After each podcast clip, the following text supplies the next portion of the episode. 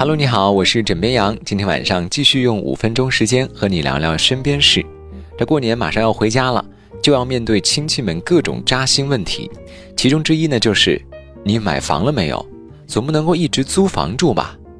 说实话，像我身边八零后的朋友小程，就多次被身边亲戚建议说：“哎，你在北京买房讲究三大要素，第一要离天安门近，第二南北通透有电梯，第三一百平以上。”他虽然没有说啊，但是心里早已经翻白眼了。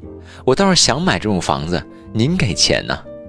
最近贝壳研究院发布了一份调查报告，对去年的购房业主进行了问卷调查，发现呢，二零一八年购房者的平均年龄为二十九点五岁。报告显示，对比全球各地，中国人的买房平均年龄更为年轻化，这也是我国楼市相对活跃的重要原因之一。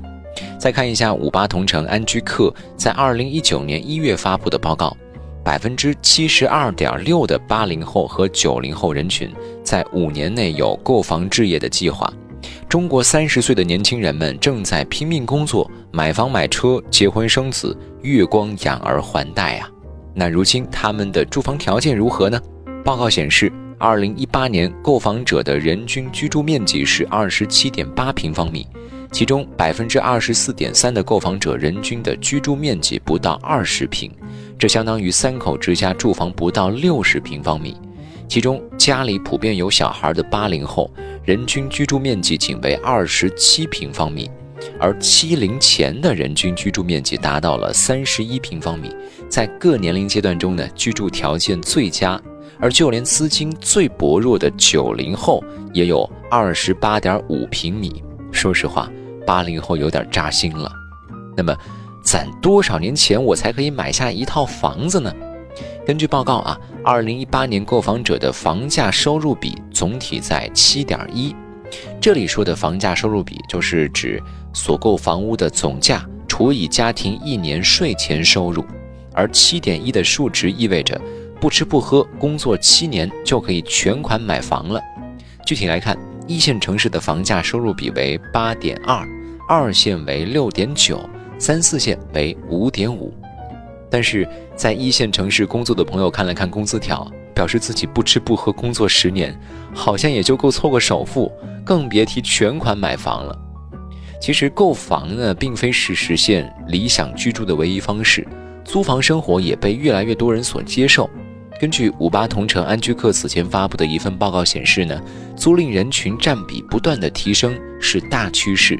未来一线和部分新一线城市的租赁人群的比例或将达到百分之四十以上，但是有人说了，在这个世俗现实的时代，尤其是对于三十岁的男人来说，没有房，你连谈恋爱的资格都没有，相亲被女方嫌弃，逢年过节要遭亲戚朋友们白眼，别人谈婚论嫁、装修新房，你更是插不上话。这样看来，是不是拥有一套房子才能够标榜人生的成功呢？我记得啊，之前看过一个 TED 演讲视频，一位校长正情绪高昂地告诉同学们毕业之后即将面对的一些常规的生活。突然，一位同学走上讲台说：“人生中的每一件事都取决于我们自己的时间。三十岁没有结婚，但是过得快乐也是一种成功。三十五岁之后成家也完全可以啊。四十岁买房也没什么丢脸的。不要让任何人打乱你的时间表，因为。”爱因斯坦曾经说过，并不是每一件算得出来的事都有意义，也不是每一件有意义的事都能被算得出来。所以，就算三十岁没买房又如何呢？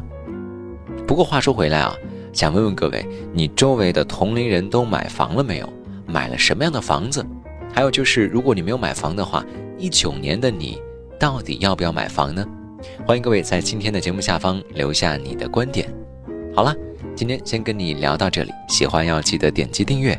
我是枕边羊，明晚见喽，晚安，好梦。